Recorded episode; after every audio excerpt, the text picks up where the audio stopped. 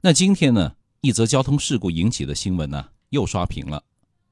在东莞，一名男子呢，因为追赶运钞车，追了数百米，拿起石头啊、水泥块去砸这个运钞车，结果呢，被押运员开枪打死，真是令人痛心啊。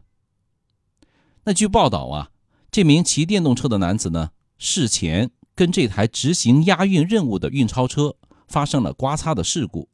事件呢，是因为对方撞人后逃逸引起的。咱们先不说押运车上的保安击毙这位男子的行为对不对哈，这个呢是属于刑法调整的范畴。少云今天想说的是呢，咱们一旦遇到交通事故，对方立马他又跑了，逃逸了，我们应该怎么应付呢？首先，第一条，尽量多的记住肇事车辆的信息。咣当撞车了，咱们一定要记住呢，对方的车牌号啊、车型啊、颜色啊这些个基本特征。你比如说，这是一台运钞车，特征明显吧？写的是俊安押运。那车身上的一些特别的标记啊，有的话呢，也尽量把它记住了。这些个要素里面呢，又以肇事车辆的号牌最为重要。基本上，交警叔叔就可以顺藤摸瓜。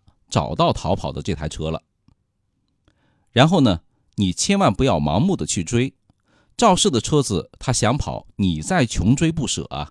马路上追逐是很危险的，盲目的去追可能会刺激到肇事司机的情绪，引起更加严重、更加恶劣的后果。那这件事啊，就是一个典型的例子。毕竟人家是在执行押运的任务，车上再怎么着也有几百上千万吧。那你问我是怎么知道的？我瞎猜的。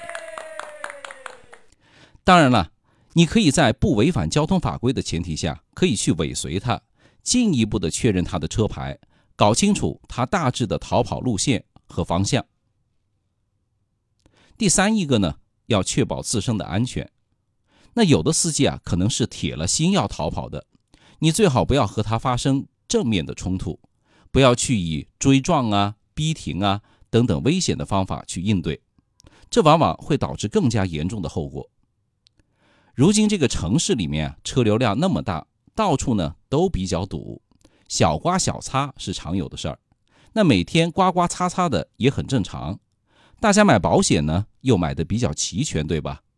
你去盲目的追，送了亲亲性命啊，真心不值啊。当然了。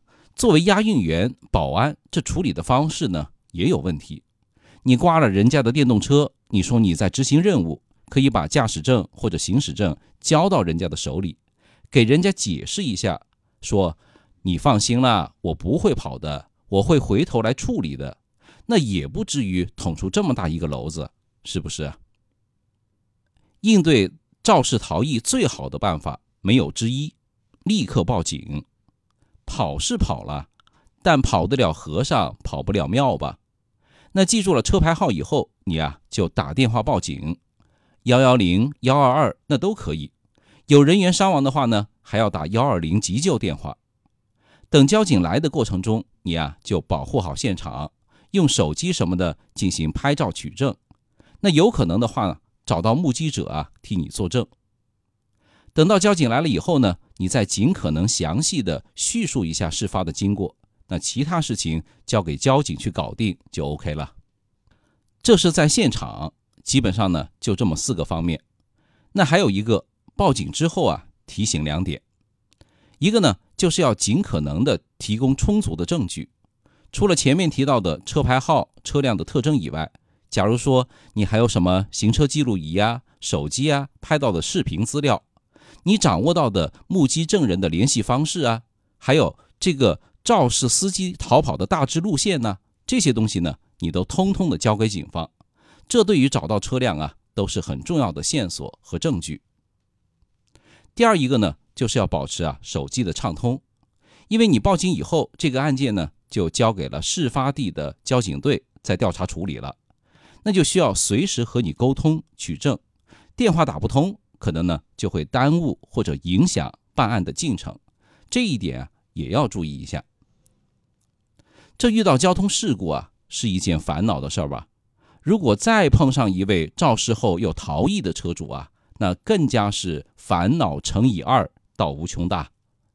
可是绝大多数的事故啊，都是些刮擦的小事，补个漆、修个车而已，也就几百块钱的买卖。那我们的交强险、三责险啊，都可以进行一些赔付。为了一点点钱去玩命，小摩擦演变成了大事故，真是得不偿失啊！请关注一下我们的微信公众号“少英说交通”，您开车、用车、养车的实用小帮手。那一旦发生肇事逃逸，切记啊，要沉着冷静，不要乱了自己的阵脚，冷静处理，赶紧报案。